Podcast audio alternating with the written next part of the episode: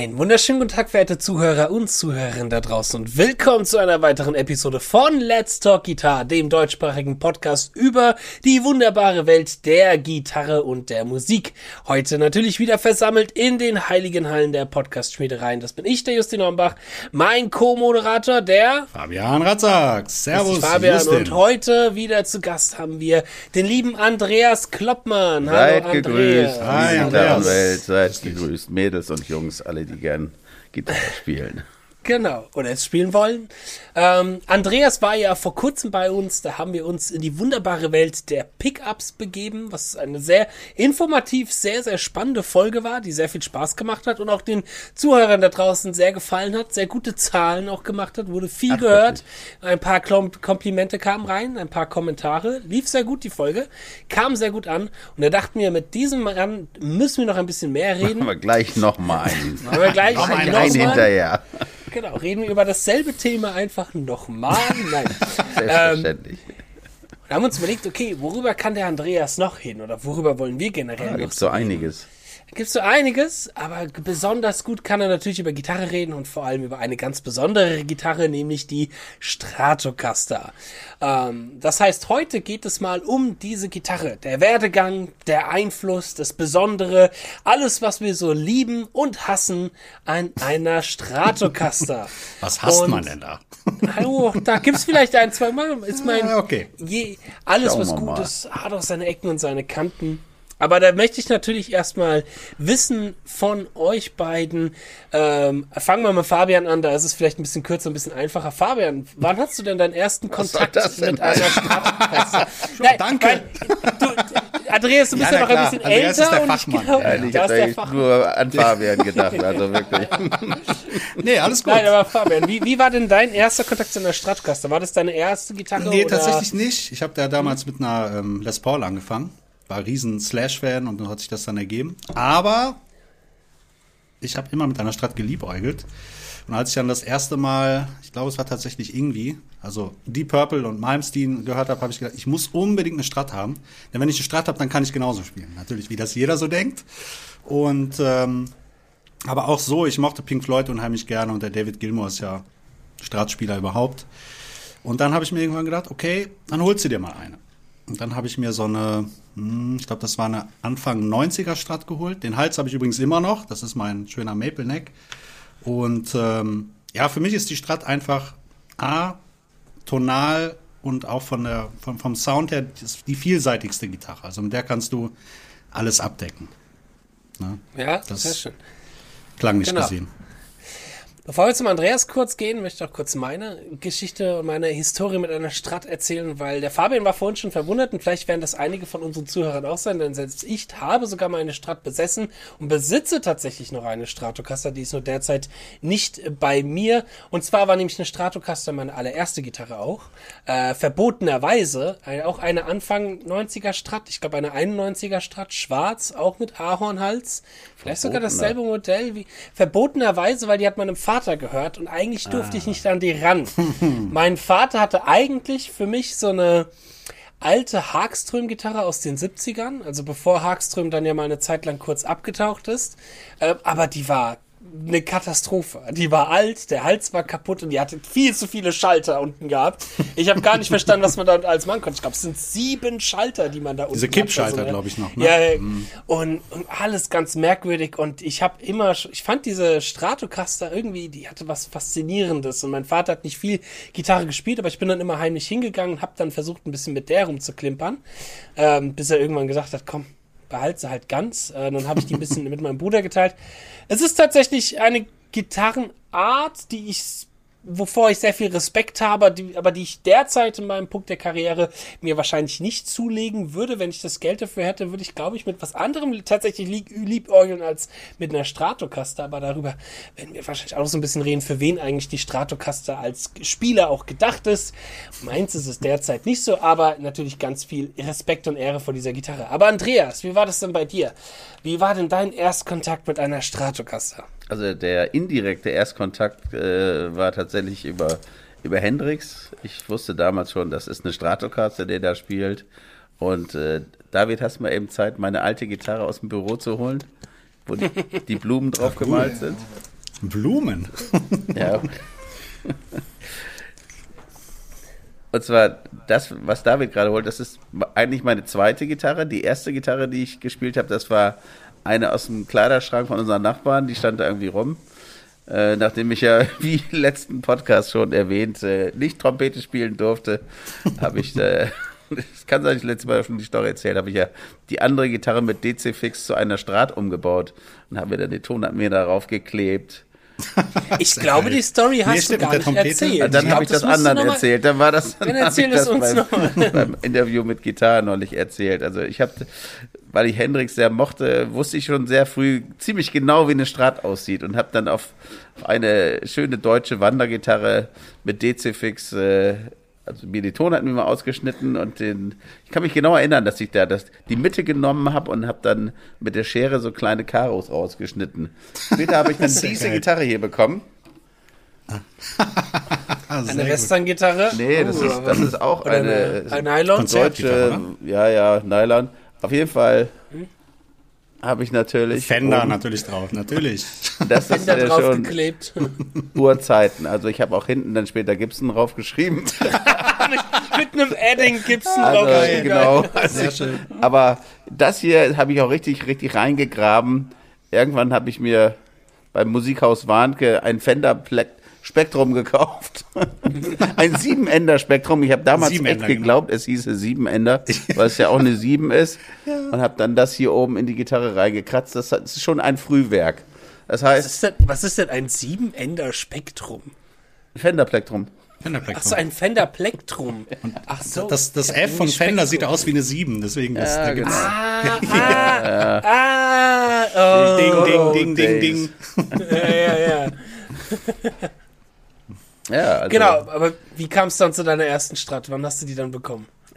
Äh, ich habe dann tatsächlich meine erste gute, teure E-Gitarre war dann auch eine Ibanez Les Paul. Und da habe ich ganz viel drauf geübt. Und als ich ein bisschen mehr Geld hatte, habe ich mir dann eine E ES335 gekauft. Weil damals war so das Larry Carlton-Zeitalter und Lee Ritner und so. Und es war einfach angesagt, dass man eine ES hatte. Peter Weyer hatte auch eine ES. Kaufte sich dann irgendwann nochmal eine alte Les Paul, aber es ist völlig in die falsche, falsche Abteilung. Und dann irgendwann hatte er auch eine Strat. Und mein Kumpel Rainer sagte dann, wollen wir uns nicht mal eine Strat kaufen? Oder willst du dir nicht auch mal eine Strat kaufen? Ich kaufe mir, glaube ich, jetzt auch eine Strat. Weil viele Leute spielten eben auch Strat und äh, das war eben was anderes. Wie so ES335 war irgendwie so ein bisschen sophisticated, so die, die schlauen Jungs, die spielten natürlich Jazzrock und da muss man eine Gibson-Gitarre haben und, und irgendwann äh, kommt man so in dieses Genre rein, dass auch lautere und schnellere und modernere Musik gemacht wurde. Und ich war ja eh schon an- angepiekst, weil ich früher sehr viel Hendrix gehört hatte und hatte mich ein bisschen davon entfernt, weil ich sehr viel Jazz gemacht habe. Und äh, kam dann irgendwann, dann, ja, okay, vielleicht sollte man sich mal eine Strat kaufen und habe mir dann, weil ich damals ja schon in dem Laden arbeitete, siehe anderes Post Podcast, kam irgendwann eine 76er Strat rein, die jemand verkaufen wollte und die habe ich dann gekauft und das war meine erste Strat. Und mir ist sofort aufgefallen, dass äh, eine Strat wie ein völlig anderes Tierchen ist. Also wenn du von der ES kommst, hast du einen relativ großen Korpus und das Griffbrett und der Hals, das ist irgendwie alles so links von dir und hast diesen riesen Flatschen vor dir hängen. Du spielst irgendwie so. Also hast hier das Ding da drauf und dann guckst du so und das, was du spielst, ist hier. Du guckst immer so. Ne? Links an dir runter Ja. quasi. Ja, und dann kommt die Strat, die hänge ich mir um, die hängt so, wuff, mitten vorm Bauch und alles ist so im Zentrum. Das, war- das fand ich erstmal, das ist mir sofort aufgefallen. Irgendwie ganz anderes äh, Körpergefühl. Man ist so, so richtig in der Gitarre. Das ist fand ich echt gleich faszinierend. Und dann habe ich angefangen, die Strat zu spielen und das war echt faszinierend, weil es sind andere Klänge und dann fängst du an zu suchen. Und dann habe ich auch gleich gedacht, Tremolo, das machst du jetzt erstmal nicht, habe das erstmal festgemacht. Und habe mir das richtig vorgenommen. Ich gesagt, so jetzt, jetzt übst du diese Gitarre, versuchst und früher war, war so äh, Anfang der 80er war so so eine Popzeit, wo alle so Stratocaster, Stegpickup, Mittelpickup und ich Dinge, Dinge, Rhythmusgitarren, hab dann bei der 84 auch so eine Soulband eingestiegen, so Rhythmusgitarre und so weiter. Und das, dafür wurden die Strat, äh, Strat Sounds gebraucht. Und äh, dann habe ich mir aber irgendwann auch vorgenommen, äh, wenn das einigermaßen ein gutes Gefühl ist mit der Strat, dann machst du das Tremolo los und dann übst du Tremolo spielen. Und das habe ich dann auch gemacht. Also ich hatte von der ES hatte ich mir so eine Fehlhaltung angewöhnt, immer mit dem Handballen auf dem Steg so auf der ABR mm. zu liegen und dann so um den Daumen so rum zu kreisen und anzuschlagen. Und das habe ich dann zuerst auf der Straße auch adaptiert und wusste genau, okay, wenn ich jetzt das Tremolo frei mache, ist es Schluss damit. Dann musst mhm. du, dann musst du die Hand hochnehmen von der Gitarre und dann musst du frei spielen. Und das, das war so dieses Ding. Habe ich gesagt, okay, dann habe ich mir das für, für ein bestimmtes Vierteljahr vorgenommen und habe dann das Tremolo eingestellt und seitdem habe ich das so gelassen. Habe ich Strat gespielt, wie Leo sie uns gegeben hat. Genau, das, das, ist, das ist wirklich so ein Ding, das empfehle ich immer allen Leuten, die immer kommen, nee, Tremolo, das ist nicht so meins und das verstimmt sich, du musst dir das vornehmen, du musst sagen, ab heute spiele ich Tremolo frei und ich weiß, es ist jetzt zwei Monate Grütze und dann wird es aber tierisch. Kann ich jedem und, und vor allen Dingen, und vor allen Dingen, es klingt auch anders. Ne? Viele denken dann immer, ja, ja, wenn das Tremolo fest ist, kein Unterschied. Doch, das ist auf jeden Fall ein Unterschied. Ne? Das ist ein tierischer Unterschied. Es ist mhm. sogar, wenn du das Tremolo Echt? frei hast und hast einen Hebel nicht drin, klingt es anders, als wenn der Hebel drin ist. Okay, ja, das wusste ich jetzt auch noch nicht. Aber ja, das mit dem mal aus. Okay. Also, es, es gibt keine Diskussion, das ist einfach so. Das habe ich schon äh, kann, kann hab ich sagen, live vorgeführt auf, auf äh, Ach krass. Ja, ja, auf Symposien. Kann man sagen, woran, woran das liegt, dass die anders klingt, wenn sie geschlossenes Tremolo hat im Gegensatz zu dem offenen? Ja, eine, die Resonanzen sitzen anders, ne? Und mhm. äh, der Winkel der Seiten ist ein anderer dadurch, dass das Tremolo mhm. runterkommt, ist, äh, ist quasi die Entkopplung der Seite stärker, als wenn das schräg liegt. Ist ein bisschen straffer, ne, habe ich so das Gefühl. Genau, ist straffer. Mhm. Außerdem wird der, der Anschlagspush wird mehr aufgefangen, wie so Stoßdämpfermäßig, wenn das Tremolo frei ist. Mhm. All solche Sachen, das sind völlig anderes, völlig andere Phänomene greifen dann äh, zur, zur Klangentwicklung, als wenn das Tremolo, mhm. also zwischen fest und lose, ne? Mhm, interessant. Okay, das wusste ich auch noch nicht. Cool, cool. Ja, du hast es schon gesagt, man sollte eine Strat spielen, so wie der Leo sie uns gegeben hat. Gehen wir doch mal ein bisschen ein in die Historie der Strat, weil die Strat war ja auch jetzt noch lange nicht die erste Gitarre von Fender und auch nicht die erste, natürlich nicht die erste elektrische Gitarre, aber ich glaube, es ist schon mit einer, wenn nicht sogar die wichtigste Gitarre für, ich sag mal, die, als, die Revolution und Evolution der Gitarre und so die Gitarren, wie wir sie jetzt haben. Ähm, ja, aber kannst, kannst du was sagen, so ein bisschen wie eigentlich die Historie der Strat aussah? Hast du da interessante Geschichten oder interessantes Wissen zu, was wir Laien, Stratlaien nicht ja, haben? Ja, ich, ich, weiß da relativ viel aus Erfahrung und eben auch aus Büchern. Äh, kurzer, mhm. äh, eine kurze Übersicht wäre, das Fender hat ja Ende der 40er Jahre angefangen mit seinem Shop da und hat erst PAs und Verstärker gebaut und dann ging es irgendwie mit Gitarren los und er interessiert sich auch dafür und viele aus der Gegend LA hatten auch schon angefangen, Paul Bixby und andere äh, E-Gitarren zu bauen und Rickenbacker. Ähm, und dann hat er eben auch eine Gitarre gebaut. Daraus ist dann später die Telecaster entstanden, um das mal eben ein bisschen abzukürzen, um zur Strat zu kommen. Die Telecaster mhm. wurde schnell relativ populär in, in so einer Country-Geschichte, auch mhm. Country-Swing. Wenn man eine alte Aufnahme von Jimmy Bryant hört, da hört man sehr schön, wie eine Telecaster damals gespielt wurde und damit damals klang. Da hat man auch eben Hals-Pickup sehr schön. Telecaster mit geschliffenen Seiten. Äh, auch alle Pickup-Positionen hört man super wieder mit äh, Speedy, Speedy West zusammen Steelgitarre und er spielt, Jimmy Bryant spielt Telecaster. Das sind wirklich sehr tolle Aufnahmen. Das klingt echt sehr erlesen, äh, in der Art, wie es gedacht war. Also mit geschliffenen, dicken Seiten auf einer Telecaster, das ist schon, schon ein Erlebnis. Das ist klasse. Mhm. Und weil eben viele Leute auch Vibrato spielen wollten, um eben diese Stilgitarre-Effekte nachzumachen, äh, gab es diesen Ansatz, ein Vibrato zu machen, was man nicht zusätzlich da irgendwie ranbaut, sondern ein integriertes Bestandteil einer Gitarre sein kann. Und deswegen wurde die Strat so um das Tremolo herum entwickelt und ah. da haben sie viele Attribute übernommen von der Tele halt. Die Mensur ist die gleiche. Ähm, die Korpusform ist im Prinzip auch die gleiche. Der Korpus ist nur mehr abgerundet und vorne statt des Bogens, wo, wo die äh, Gurtaufhängung ist, geht halt das Horn nach vorne. Das war doch wie beim Precision Bass, glaube ich, ne? Daher ist das so. Oder habe ich das falsch Stimmt, in Erinnerung? du hast Hm? völlig recht. Genau, der P-Bass äh, kam da, glaube ich, vorher und der hatte, genau, der hatte als erstes diese Form. Und das haben sie dann für die Gitarre übernommen. Das fanden sie wahrscheinlich cool. Stimmt, bei P-Bass war er, es gab ja nie, nee, in der, in der Telecaster-Form gab es erst gar keinen Bass. Das haben Stimmt. später Leute, die ideenreichen Gitarrenbauer dann irgendwann gemacht. Aber stimmt, die Form kommt vom P-Bass. Ja.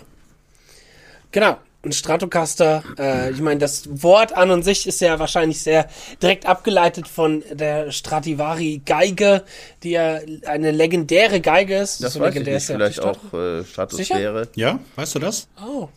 Ja, das ist Kann nicht unbedingt gesagt, dass es um die Stradivari es geht. Damals ging es ja sehr viel um, das war das Zeitalter von Forschung, Raumfahrt, Luftfahrt und Mhm. wir wollen hoch hinaus, wir fliegen durch die Stratosphäre äh, in den Weltraum und das war, glaube ich, damals so das Ding. Stradivari kann natürlich sein, dass sie gedacht haben, das ist eine schöne Mischung, wir nehmen Mhm. das, aber Eine Urban, weil Urban Legend Telecaster ist sozusagen. ja auch schon äh, to cast, ist aussenden, Telecaster, Broadcaster. Stimmt, ja. Äh, das andere äh, Radiotechnologie, also Technologie im weitesten Sinne. Wir machen was Technisches, wir machen was Neues. Äh, für die war das ja äh, alles war komplett unbeschrieben. Also es, das gab es ja alles gar nicht. Das heißt, die machten was Neues und waren in dieser ganzen diese ganzen Aufbruchstimmung. Wir machen irgendwie neue Musikinstrumente mit neuen Geräuschen, neue Stilrichtungen. Das ist äh, ja, so ein riesen neu, neues äh, künstlerisches Ding. Äh, und Das stimmt, in, in, das die, stimmt. in dieser ganzen, in diesem ganzen Genre wächst halt die Stratocaster mit rein. Dann musst du überlegen, dass die Tele Telecaster gab es schon und auch, dass sie versucht haben, diese elektrischen Sounds zu integrieren, eben in Volksmusik und in Jazz haben sie es integriert und eben haben auch versucht, neue Musiken zu machen. Und deswegen denke ich mal, Stratosphäre, wir wollen hoch und aus über die Gut Wolken. sein, ja. Kann auch sein. Urban Deswegen auch so dieses, dieses Jet-Design äh, mit, den, mit den Flammen und ja. Mal eine kurze Zwischenfrage äh, für mich als Historieleihe. Äh, die Les Paul, kam die vor der Stadt oder war das nach der Stadt? Les Paul gibt es äh, seit 1952. Ja, Und also vorher. die Les Paul entsteht quasi parallel zur Telecaster. Weil die haben natürlich beide so ein bisschen aufeinander geguckt. Gibson war irgendwie das, die große Firma, die es immer gab. Und äh, die haben ja früher halt nur Akustikgitarren gebaut. Und irgendwann fing einer irgendwie an mit Elektro und die Gibson wussten irgendwie, ah, es gibt Elektrogitarren, vielleicht sollten wir uns auch mal drum kümmern. Und da war das so ein bisschen so ein Wettlauf, denke ich mal. Fender und die ganzen Vorläufergitarren, das datiert ja so aufs Ende der 40er Jahre. Und da war ja auch Hawaii-Gitarre, war ja auch voll Stimmt. angesagt. Und von Gibson gab es auch Hawaii-Gitarren. Das war ja überhaupt der Einstieg der E-Gitarre überhaupt. Diese ganze Hawaii-Sound mit, mit Bottleneck oder mit, mit, mit so einem Stil darüber zu fahren, und Stil-Gitar-Sounds zu kreieren. Das war der Anfang da. Und daher kommt ja auch der, der grundsätzliche Sound von Teles und Strats. Steg Weißt du, weißt du, wie da damals die Aufteilung war im Sinne von, ähm, was so die meisten gespielt haben, oder war das sehr ausgeglichen? Oder war da immer einer weit vorne? Ja, Stratocaster oder Les Paul, das war ja bestimmt so ein bisschen Konkurrenz natürlich auch, aber wie so das Verhältnis ich- war. ah, das weiß weißt ich du nicht, okay. Nee, das weiß ich nicht. Hätte Keine mich jetzt Ahnung. mal so interessiert. Nö, Also ich glaub- hab nur mal- ich Deswegen hab glaube nur ich, das eine ist, ist, ist West Coast, das andere ist East Hm. Coast. Das hat sich natürlich so ein bisschen durchdrungen. Äh, Und die hatten beide wirklich, beide so ihre Gemeinden, wo es, also Fender sicherlich zuerst in der Country-Szene, Hm. Hat sich aber sehr schnell verbreitet auch in der Soul-Musik. Ne? Ich meine, nur mal irgendwo gelesen zu haben, kann auch sein, dass ich mich da jetzt irre, ist schon ein paar Jährchen her, dass ich, glaube ich, ohne die Tele die Les Paul so gar nicht gab, weil, oder gegeben hätte, weil ich glaube, Les Paul es immer versucht hat, bei Gibson mit seinem Modell ranzugehen und er deswegen so ein bisschen belächelt worden ist mit dem Besenstil. Ja, das kann sein.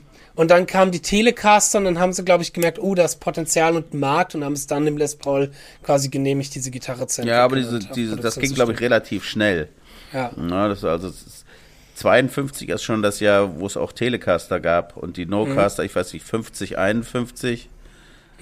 Oder Broadcaster gab es ja als erstes. Ich weiß gar nicht, wann gibt es die ersten Broadcaster. Und 49 gab es ja schon E-Gitarren, aber das war nicht unbedingt das Ding, das Fender da so populär gewesen wäre. Das fing erst gerade so an und äh, ich glaube, Les Paul hat da so ein bisschen Druck gemacht, auch so eine Gitarre zu haben. Der hat das aus einem völlig anderen Ansatz gehabt. Der wollte ja eigentlich auch immer diese Shallow-Body-Gitarren spielen. Hat dann diese Sache mit dem Holzklotz da gemacht. Hat aber immer noch im Hinterkopf, da immer so diese Seitenteile dran zu haben. Also der Gedanke war es immer noch eine richtige Gitarre zu haben. Und bei Fender war das ja viel revolutionärer, da einfach so ein Frühstücksbrett im Hals zu haben. Ne? das das ist, du musst ja schon überlegen, so aus dem Nichts ist das schon revolutionär gewesen. Ja, das stimmt. Absolut. Ich meine, heu- heutzutage nimmt man das so hin. Es gibt Les Pauls, es gibt Stratocasters, aber damals, wo ja die Entwicklung auch noch gerade so frisch war, muss man sich mal vorstellen, auch was damals, wie groß der Unterschied eigentlich zwischen der Les Paul und der Stratocaster auch war in ganz vielen Bereichen. Heutzutage nimmt man das so hin. Ja, die eine hat halt Single Coils, die andere hat halt Humbuckers, aber ich glaube, das war damals äh, von wie eine Gitarre aufgebaut ist und wie unterschiedlich die da war, echt echt wichtig auch wahrscheinlich für die einzelnen Musiker für die Entscheidung. Okay, Ja, ja klar, das ist auch über die Historie, wie jemand aufgewachsen ist. Ich war so als damals schon immer gedacht, eine, eine Stratocaster oder eine Fender-Gitarre symbolisiert quasi so eine Martin und eine Gibson-Gitarre symbolisiert quasi entweder diese Shallow-Body-Gitarren oder eher den Sound einer Konzertgitarre. Also ganz unterschiedliche Approaches, wie man in Neudeutsch sagt. Approach, genau. Ja, aber ich würde sagen, es hat dann auch noch ein paar Jährchen gedauert, bis die Stratocaster, glaube ich, mal so richtig erfolgreich geworden ist. Und ich glaube, wer sie da am Anfang mit am erfolgreichsten gemacht hat, war natürlich Jimi Hendrix. Oder gab es da, würdest du sagen, schon eine Person vorher, die das so richtig populär gemacht Na, hat? Jimi Hendrix war ja eigentlich erst Mitte, Später, Ende ne? der 60er. Es gab Genau, genau. Weil War nicht eigentlich Marvin Ja, vorher da? ja, und es gab ja amerikanische Leute, die Surfmusik gemacht haben. Das Dick war Dale. auch zur gleichen Zeit, Mitte der 60er. Die Shadows haben äh, Anfang der 60er, 62 haben die Shadows Start schon gespielt. Ja, Dick Dale, Also, glaube ich, auch. Dick Dale gibt's da und da gibt's da verschiedene äh, amerikanische Stars, die auch nicht so bekannt sind, aber die haben schon, haben schon viele Leute, Buddy Holly, viele Leute in Fernsehshows, da gibt's auch viele alte Fotos, wo Leute Strats spielen als Rhythmusgitarren, auch hier Mary Kay zum Beispiel, Mary Kay, ja. ja, Sängerin und auch Schauspielerin, glaube ich. Die ist eigentlich nur bekannt, dadurch, dass sie eine, Strat dadurch. Also in den USA ist sie eben wegen anderer Sachen bekannt als bei uns. Bei uns war es, denke man, eine Mary Kay Strat, aber es ist halt eine ja. Künstlerin gewesen. Die hat halt diese Gitarre gehabt und wollte diese bestimmte Ausführung haben und das liegt auch, auch Jahre zurück. Ne? Alles Thema- noch, ja. bevor Hendrix angefangen hat, eine Strat zu verprügeln. Also anzuzünden. das gibt, da gibt es vorher schon Strukturen. Also meistens wurden ja äh, elektrische Gitarren auch clean gespielt. Also Mhm. diese ganze Verzerrerei fängt ja erst. Wer war denn der Erste? Ich habe keine Ahnung, ob Hendrix der Erste war. Gute 65. Frage, ne? Auf alle Fälle, glaube ich, mit einer der ersten mit dem Fasspedal. War nicht, war nicht die solche Sachen, ne? Stones Stimmt, davor hier mit dieses, dieses Satisfaction? eine Stones Riff, genau, mit mit Satisfaction. äh, ja. dem Big Muff oder mit dem Fass? Fing das Ja, da nicht da an? weiß ich nicht genau, auf welches Jahr das datiert. Da muss ich Boah, wieder meinen Freund. Till fragen, der wüsste sowas jetzt. Ja, auf jeden Fall sind das Strukturen, die sind, also, sagen wir mal, Mitte der 60er Jahre ist das entstanden, dass Leute überhaupt E-Gitarren verzerrt haben. Und vorher war das eher auch alles immer gedacht, um ein natürliches Instrument zu imitieren auf eine Art und Weise oder halt diesen Hawaii-Gitarren-Sound fortzutragen. Mhm. Das ist schon äh, eine künstlerische Richtung, diesen Sound Mhm. zu nehmen und dieses Singende zu, äh, zu übernehmen aus diesem Genre. Was mich noch interessieren Ja, würde, ja. ähm, waren die ersten Strats und Teles, die haben ja bestimmte, die haben ja diesen Cadillac-Lack. Ja. Also diese typischen Farben halt. Äh, waren die ersten naturfarben oder das weißt du wahrscheinlich auch nicht, ne? Also Die ersten Designs. die ersten Sch- Designs aus der 53, 54 kam das raus. Und Fender hat ja damals schon Teles in Custom Colors mal ab und Ja, stimmt. Schwarze, Klar. weiße und Sunburst. Das gibt's da alles schon. Und ja, die, die ersten Strats, die, die populär sind, und das das Standardmodell, die waren dann halt äh, Two-Tone Sunburst oder auch Blond ist eine Standardfarbe, die man von der Tele kennt. Aber schwarzdeckend lackiert oder mal eine rote, das haben sich die Leute auch custom machen lassen. Ich hätte Aber das gedacht, dem, Katalogmodell ist, ist halt dieses Two-Tone Sunburst. Ne? stimmt. Genau, jetzt würde mich nämlich mal interessieren, wie sich eigentlich die Stadt dann so im Laufe der Jahre entwickelt bzw. weiterentwickelt hat oder was dann da so verändert worden ist. Ähm, weil ich meine, es gibt da, glaube ich, eine, eine Grundformel, der man immer noch beibehält, so wie man heutzutage wahrscheinlich auch noch Stratz machen würde. Die sind jetzt auch nicht hingegangen im Laufe der Zeit und haben versucht, irgendwelche automatischen Tuners, Robotuners hinzubauen, wie es die Konkurrenz Gips gemacht hat. Ähm, sondern die sind ja auch irgendwo auf ihre puristische Form geblieben. Ähm, aber wie haben, hat sich denn gerade so in den 60ern, 70ern, vielleicht auch 80ern, wie, wie hat sich denn da so die Strat entwickelt? Und welche Parameter wurden da so überhaupt verändert von der Stratocaster? Die haben zunächst äh, das Holz von der Tele genommen. Das ist ein Swamp Ash, also eine Sumpfesche. Mhm. Und haben wie bei der Tele ein Maple Neck genommen, also gleiche grundsätzlich Konstruktionsmerkmale, haben halt die drei Pickups eingebaut haben bei den drei Pickups schon eine andere Konstruktion, weil bei der Tele sind ja zwei Pickups, die grundsätzlich unterschiedlich sind. Der Hals-Pickup ist sehr klein, hat diese, diese Lipstick-Cover mhm. äh, durch so ähm, Halbedelmetall-Versiegelung einer Spule, kriegst du halt diese Eddy Currents-Effekte, dass äh, Resonanzen verschoben werden und äh, Resonanzen gedämpft werden. Dadurch hat das einen eigenen Ton und der Steg-Pickup ist halt ein freier Pickup mit einer, mit einer Stahlplatte. Das ist eine völlig andere Konstruktion wie der Hals-Pickup. Und bei der Strat haben sie jetzt gedacht, wir machen jetzt irgendwie einen Pickup, der so ähnlich ist wie beide. Die Spule ist ein bisschen kleiner als beim Steg-Pickup der Tele. Und, oh. ne, und ich die, dachte, das sei immer derselbe Pickup eigentlich. Aber, okay. Die eigentliche Konstruktion der Strat-Pickups ist eigentlich eher die Konstruktion des Hals-Pickups der Tele, bloß insgesamt etwas größer damit man, äh, ich weiß nicht, dass, ob das der Grund war, aber wenn du eine größere Spule machst, kriegst du andere Frequenzen, kannst du andere Frequenzen einfangen. Die wollten das Ding ein bisschen größer machen, aber nicht ganz so groß für den Stick-Pickup äh, der Tele. Der, der Stick-Pickup der Tele ist ja ursprünglich eigentlich auch kein, ist ein Pickup gewesen für eine Lap-Steel-Gitarre. Und deswegen mhm. steht er auch schräg, weil auf einer Lap-Steel liegen die Seiten breiter. Und mhm. damit der passt in die Tele, wo, wo die Seiten enger liegen, haben sie ihn einfach schräg gestellt, damit die Abstände wieder passen.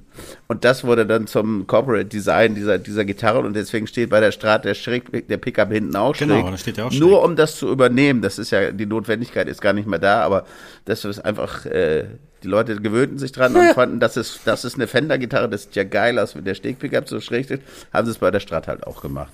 Toll. Ne, okay. Du siehst ja auch, dass er von den Abmessungen eigentlich auch zu klein ist für die, für die Stegposition. Mm. Es funktioniert so gerade noch. Die Seiten müssen ja nicht genau in der Mitte laufen. Es reicht ja, wenn sie peripherieren, das Magnetfeld, ist das völlig in Ordnung, wenn das in der Nähe ist. Also ja. haben sie das einfach so übernommen und haben, und ich weiß nicht, Leo oder wer das da konstruiert hat, haben drei gleiche Pickups gemacht, die etwas größer waren als der Telecaster Hals Pickup, aber vom Charakter ein bisschen mehr Richtung dem Telecaster Steg Pickup äh, ging aber das Volumen auch nicht ganz hergeben konnte, weil der Pickup von der Tele ja auch, der Steg-Pickup von, von der Tele ist ja auch noch wesentlich größer. Hm. Aber die haben einen respektablen Output, ein Strat-Pickup, mehr als ein Tele-Hals-Pickup, haben eine, eine, schöne luftige Freiheit, ohne eben dieses silberne Cover, hm. was eben die Sache sehr stark an sich schon bedämpft. Deswegen ist eine Strat sehr lebendig, äh, es sind nicht so viele Eisenteile drumherum. Bei der Tele hast du ja, wie gesagt, dieses, dieses, diese Kappe am Steg-Pickup und äh, am Hals-Pickup und der Steg-Pickup sitzt in so einer riesen Stahlkonstruktion. Mhm. Und bei einer Tele muss man im Prinzip die gesamte Brückenkonstruktion als Tonabnehmer sehen. Das ist ja alles in sich schlüssig. Mhm. Die Stahlplatte und die Stahlplatte unten, die äh, führen also den unteren magnetischen Pol und dann kommt das oben raus die Pole Pieces magnetisieren die Seiten und die Seiten schließen den magnetischen Kreis untenrum zur Stegplatte. Also die, bei der Tele, beim Telebridge ist die ganze Stegkonstruktion äh, mit dem Pickup ist eigentlich der Pickup. Und das haben sie halt weggenommen bei der Strat und da ist der Pickup alleine. Und der nimmt auch so ein bisschen das Magnetfeld beim Tremolo. Also es gibt schon diesen magnetischen Schluss über Seiten, Tremolo und Tremolo-Federn, aber es ist nicht so krass eingebunden wie bei der, Tele, wie bei der Tele, genau. Ja, das, was genau. wollte ich eigentlich sagen? Wie die, wie die Stadt sich dann im Laufe der Jahre weiterentwickelt. Genau. Ja, ja, genau. Das, das ist quasi der, der, das Denkmodell Strat. Und da haben wir gesagt, ich weiß nicht, wie sie drauf kamen, in der Mitte ein Pickup zu machen. Ist auf jeden Fall genial, dass es da ein Pickup gibt. Das haben wir zu der Zeit. Am Anfang äh, waren ja nur drei Positionen tatsächlich, ne? Das mit dem Fünfwegeschalter kam noch, glaube ich, auch erst später, oder? Ja, es gab sogar, es mhm. gibt Strat-Prototypen, wo auch nur zwei Pickups drin sind. Das habe ich auch schon gesehen. Ach, tatsächlich. Es ist in der, in der Galaxy of Strats gibt es äh, eine frühe Strat äh, aus Swamp Ash, glaube ich, mit einem äh, Aluminium-Schlagbrett, wo nur zwei Pickups drin sind. Zwar ist der okay. Hals-Pickup nicht ganz weit vorne und der Steg-Pickup ist schon da, wo er ist. Und ich glaube, das war einfach schneller, höher, weiter, mehr Pickups ist mehr Sound. Dann machen wir einfach drei rein. Das ist so viel Platz zwischen. man muss noch irgendwas machen. Tja, mehr ist halt mehr. mehr ne? Genau. aber ja, aber das ist ja, ist ja genial, jetzt drei Pickups zu nehmen und dann eben drei verschiedene Sounds zu machen. Und ich liebe auch den Mittelpicker von der Strat. Das ist schon eine klasse Sache. Ja, wird gerne unterschätzt, ne?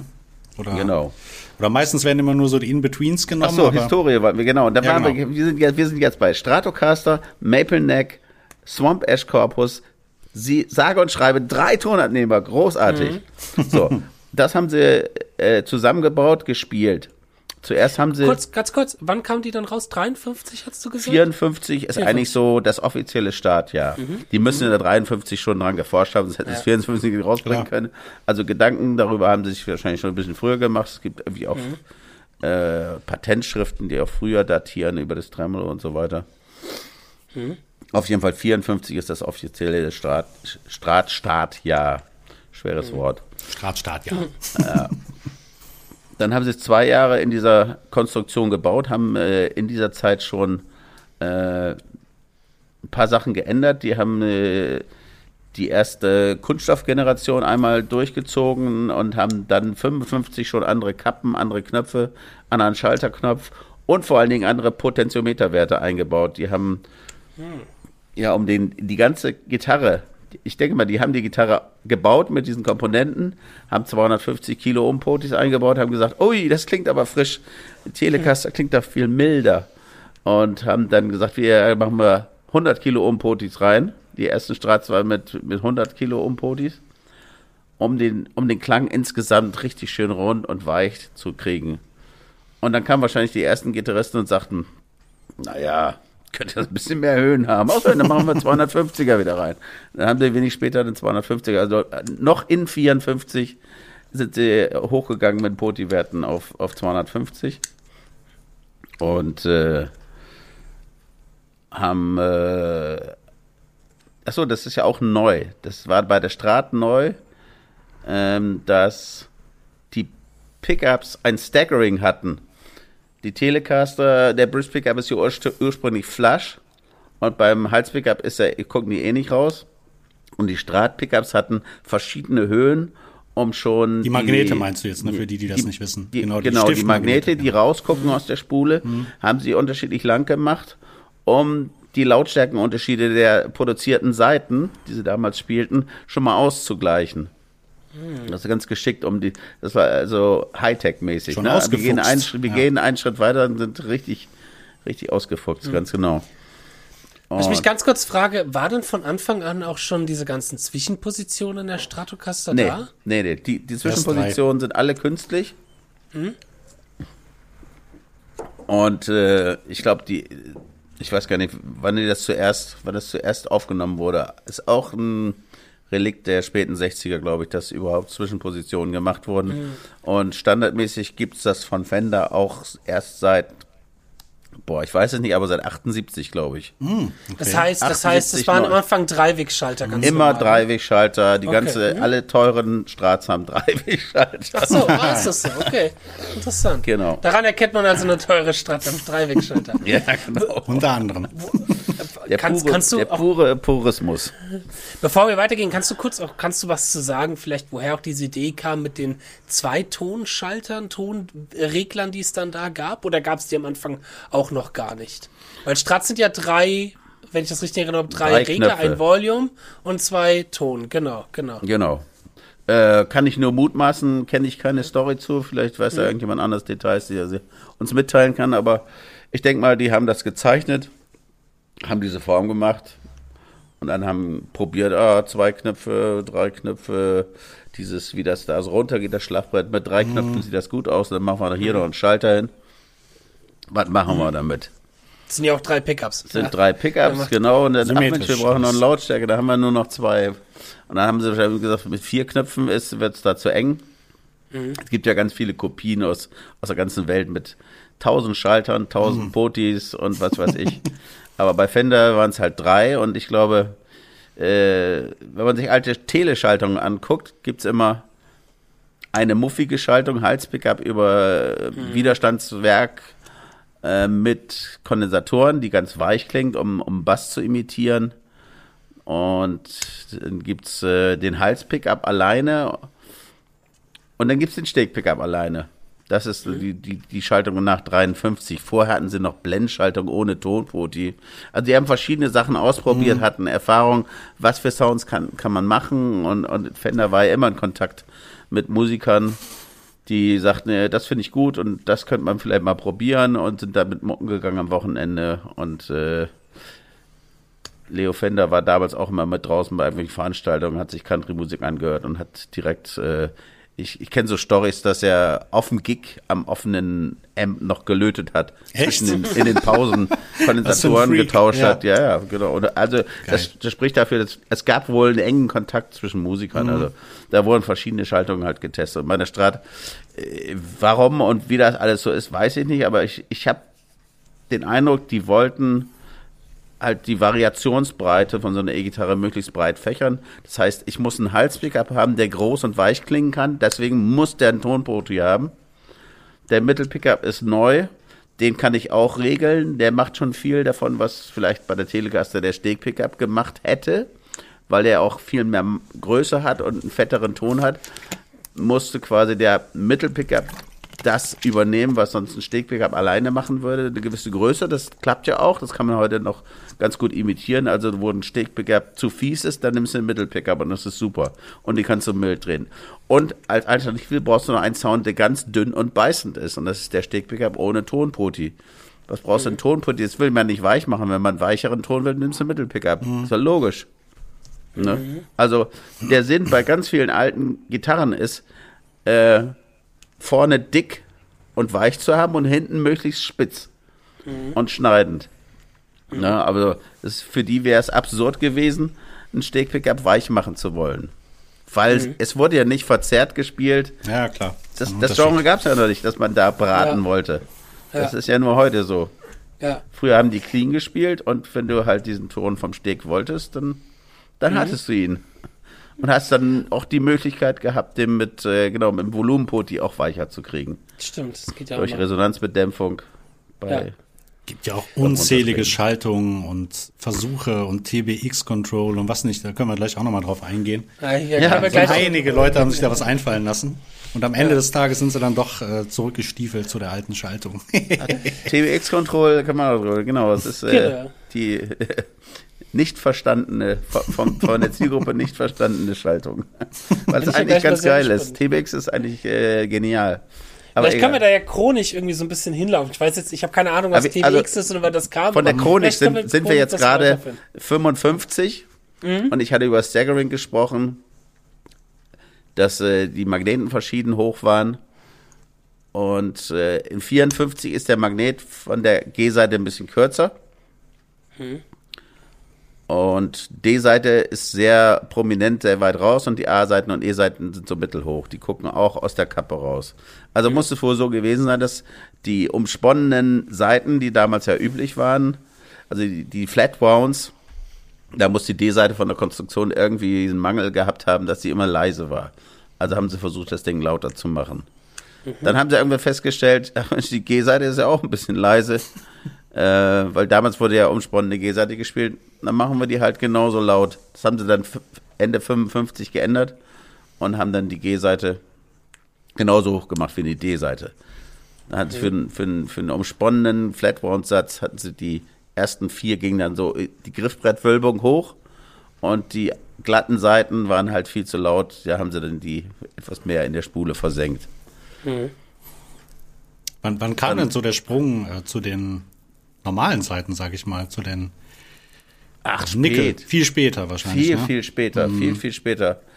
Äh, das, auch, auch das, äh, ich weiß gar nicht, ob die Shadows, was die für Seiten gespielt hat. Damals war, war es, wurde es irgendwann üblich, ich weiß nicht, wer damit angefangen hat. Man kaufte sich einen E-Gitarren-Seitensatz und zog die A-Seite als tiefe E-Seite auf und die hohe E-Seite als H-Seite und kaufte sich dann eine Benjo A-Seite, um ja dann geil. das ganze, den ganzen Set weicher zu haben. Ach, wie geil. Das, das freut mich gerade. Als jemand, der sehr stark verteidigt, dünne Seiten zu spielen, ist das ja schön, dass früher in der Historie das auch schon öfters mal gemacht Die, früher waren die. Seiten sowieso dünner. Ne? Ich glaube, die haben damals mit. Echt? Ja klar, die haben, glaube ich, mit Neunern angefangen oder sogar noch weiter unten, meine ich. Ich glaube, da gab es Ja, noch aber gar keine alles, Zehner. Das ne? ist alles Ende Ja, Neuner ist 60. der Standard. Ne? Die gab es da damals noch nicht. Das hat sich, ist alles irgendwie entstanden, als irgendwie der Rock'n'Roll aus dem Blues geboren wurde.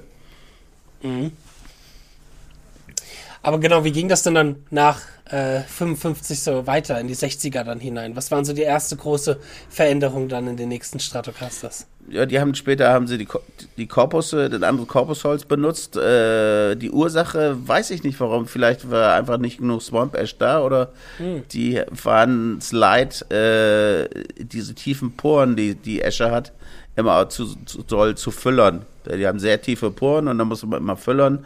Und ein, eine Erle ist ein viel glatteres Holz mit nicht tiefen Bohren. Da kann man also viel besser, viel schneller produzieren.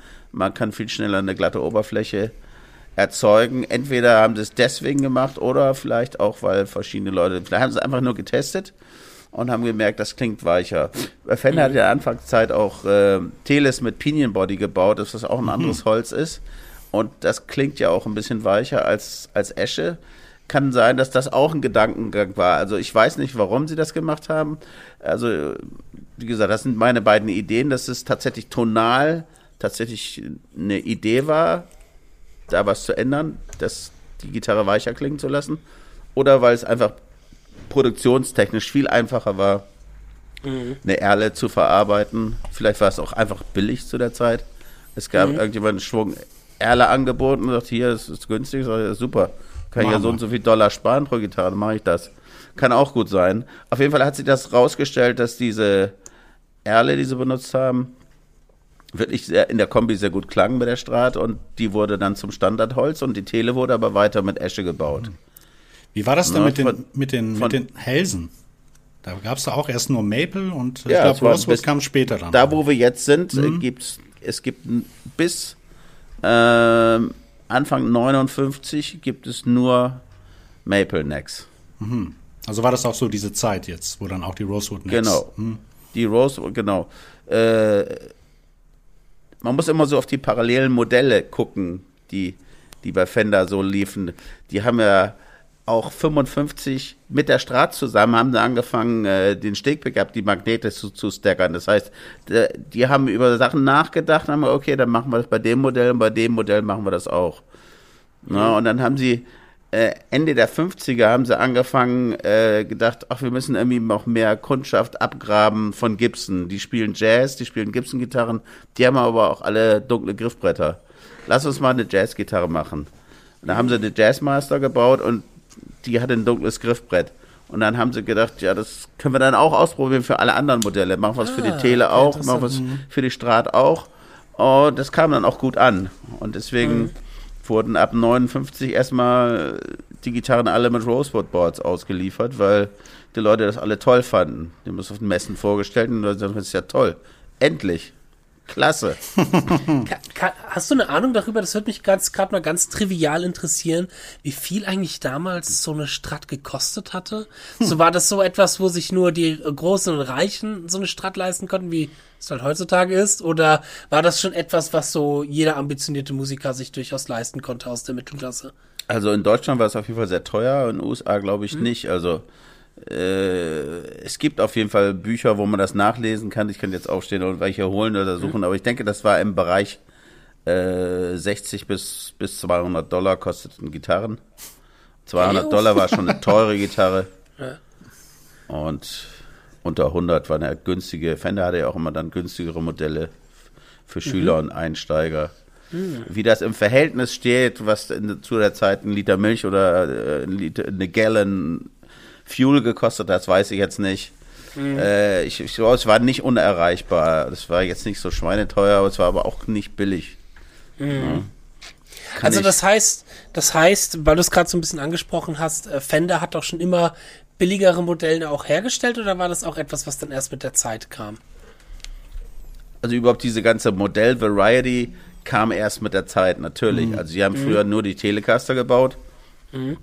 Aber Ende der 50er hatten die da auch schon äh, Music Master, Gitarren, Duo Sonic, Music Master, so, so eine Mini-Strat mit einem Pickup, Duo Sonic Mini-Strat mit zwei Pickups.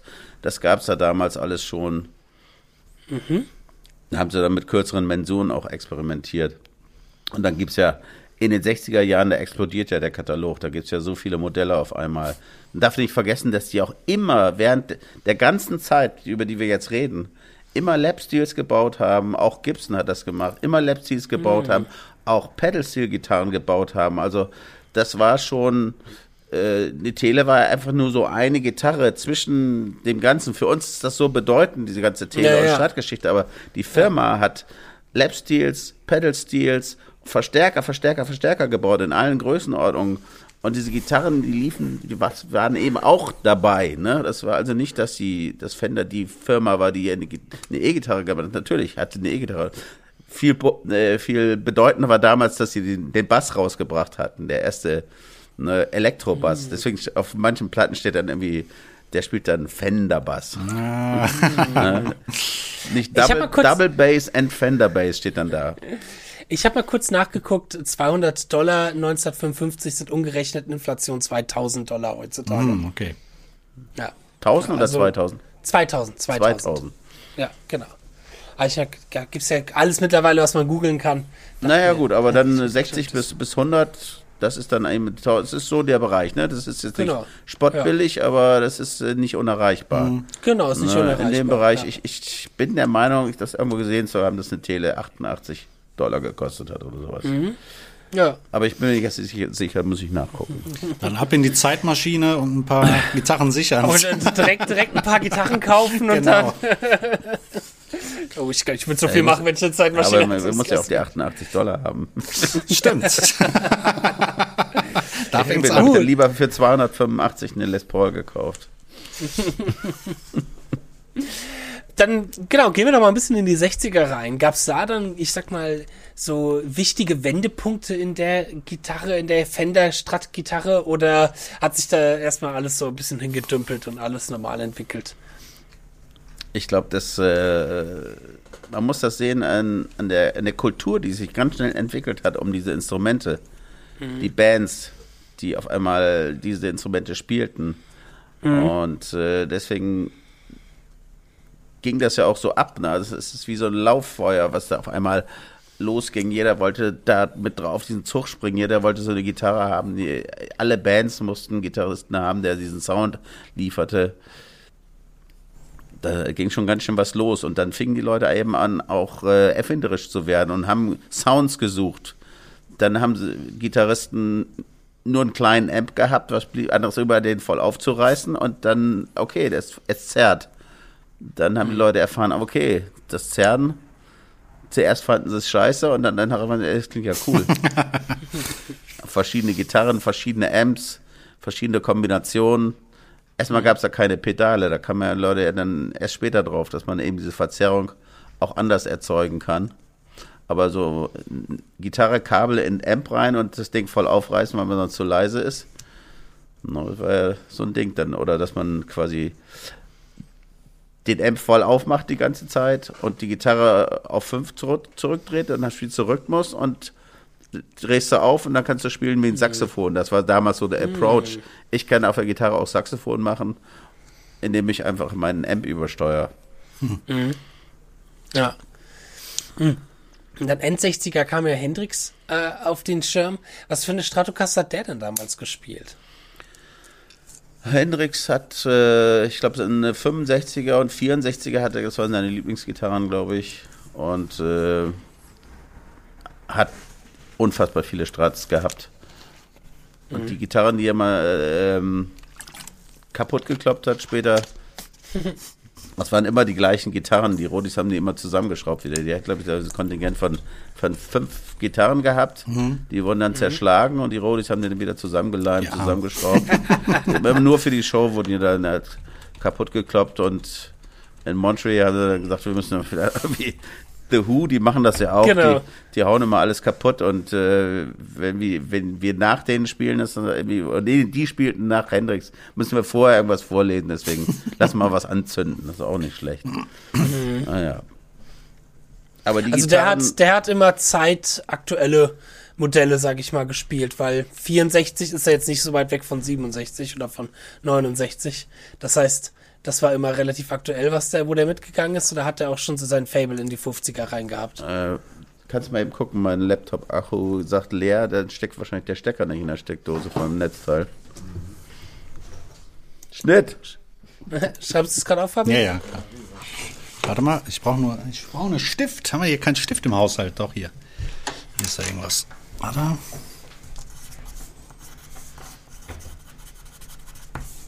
Yes, ich hab wieder Strom. Geht weiter. Sehr gut. Okay. Also, wo waren wir stehen geblieben? Hendrix? Hendrix hat immer Aktuelle aktuelle, Strats. Strats. gespielt. Ja, ich glaube nicht unbedingt aktuelle. Ich glaube, der hat erst angefangen, bevor Fender auf ihn aufmerksam wurde. Hat er ja auch alles Mögliche gespielt, auch äh, Jaguar und Jazzmaster und du siehst Hendrix mit alle möglichen von Gitarren. Gibt ja auch eine SG, die er mal gespielt hat. Ja, genau, später. Ich glaube, Hendrix war einfach ein Typ, der fand Gitarre spielen geil, hat sich alles mögliche reingezogen. Ganz normal eigentlich. Musikläden, Ja, alles ja. ausprobieren, alles, Alles spielen. reingezogen passt. Alles rein. Ja, genau, auch, auch in dem Genre. Äh, genau, muss alles ausprobieren. Und eine Strat fand er halt wahrscheinlich für seine Ausdrucksform einfach vielseitig und hat die viel benutzt. Und ich glaube, der hat schon eine Handvoll Lieblingsstrats gehabt, die auch gar nicht mit auf Bühnen kamen, die in dem Studio benutzt wurden oder manchmal auch bei Fernsehauftritten, wo es einigermaßen geordnet zuging. Und dann gibt es irgendwie Gitarren, die dann irgendwie bei wilderen Sachen wie Open-Air-Festivals dann benutzt wurden, wo man Instrumente da- gefährdeter waren. Kann man da sagen, dass da, gibt's da irgendwas Besonderes an den Strats, die er damals zu der Zeit benutzt hatte? Irgendwas auch an den Pickups, das vielleicht gerne versucht wurde, später nochmal zu kopieren oder nachzuahmen? Oder, äh, Also es gibt ein Buch, wo Hendrix selbst sagt, die Strats sind geil, die klingen eh alle gleich und deswegen ist es gut, eine Strat zu spielen. Du kannst Geil. überall hingehen, eine Strat nehmen und du hast, was du brauchst. Ne, weil sie eh alle gleich klingen. ne. Also Hendrix war, glaube ich, selbst da, nehme ich an, nicht, nicht so wählerisch. Er Hatte so, der hat ja auch verschiedene Amps gespielt. Also Hendrix Man kennt ihn ja so mit Ding Marshall. ist einfach ne? er selbst. Ne? Also er selbst hat einen Sound und hat es einfach drauf gehabt, jede Gitarre in jedem Amp nach ihm klingen zu lassen. Das ist ja, was im Prinzip jeder erfahrene Gitarrist macht. Fabian, du oder ihr beiden wisst das wahrscheinlich genau. Du nimmst irgendeine Gitarre in Ja. irgendeinem Amp bei irgendeiner Session, stöpselst dich ein und drehst so ein bisschen, bis du deinen Sound hast. ja. Und äh, das ist einfach so. Menschen haben halt einen Sound, weil du hast eine tonale Idealvorstellung und bist ruckzuck relativ nah da dran, äh, das irgendwie in Szene zu setzen, wie du spielst. Man hätte auch sowieso schon einen Sound mit seinem Plektrum und seinem Anschlag. Und äh, wenn man diese ganzen Faktoren auf die Reihe zieht, ist die Gitarre halt nur noch eine, ein Faktor in dieser ganzen Reihe.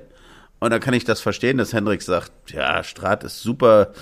Gehst du, nimmst du irgendeine, kennst du eine, kennst du alle. Die klingen alle gleich, das ist immer, immer geil, ich kann immer alles machen. Solange die halt die Originalschaltung hat mit Dreiwegschalter und den drei Potis, äh, geht alles. Jetzt im Nachhinein kann man natürlich hören, ah, alles klar, Montreal Pop klingt ja anders als Woodstock und äh, das klingt, man hört das schon, dass es äh, ein 68er Strat ist, man hört das, dass es eine 65er Strat ist und verschiedene Aufnahmen hörst du, dass das gar keine Strat spielt, sondern irgendwas anderes auf, auf Platten. Aber das ist nicht das, äh, was wichtig ist bei Hendrix. Ne? Ja. Ja. Ähm. Jetzt hätte ich ein bisschen so fasziniert von Hendrix kurz den Faden verloren. Aber gehen wir mal ein bisschen weiter von Hendrix noch weiter hinein, bis es dann wirklich, glaube ich, ganz interessant wird und ganz viel an Stratz rumgeschraubt worden ist und auch diese komische Geschichte dann passiert ist, die ihr gerade genannt habt, dessen Namen ich schon wieder vergessen habe. Irgendwas. Aber vorher war, glaube ich, noch, äh, wenn wir in den 70ern sind, hat sie ja noch die Halskonstruktion geändert, ne? Da hat Ja, sich ja, konzipiert. wir haben jetzt eben Ah, angesprochen, dass, dass Rosewood Boards benutzt wurden 1959 und dann haben sie als erstes die Rosewood Boards einfach gerade, die haben die, die, die Hälse gerade gehobelt und haben das Rosewood Board gerade aufgeleimt, um nachher wieder die äußere Form des typischen Halses, wie man es von der Telecaster da oben drauf zu hobeln. Also ein gerader Schliff oder gerade Hobelfläche. Das Griffbrett wurde auch gerade gehobelt und draufgesetzt. Da hatten sie einen Schwierigkeitsfaktor dadurch, dass die Naht des Griffbretts peripheriert äh, die Bohrung der Einstellschraube.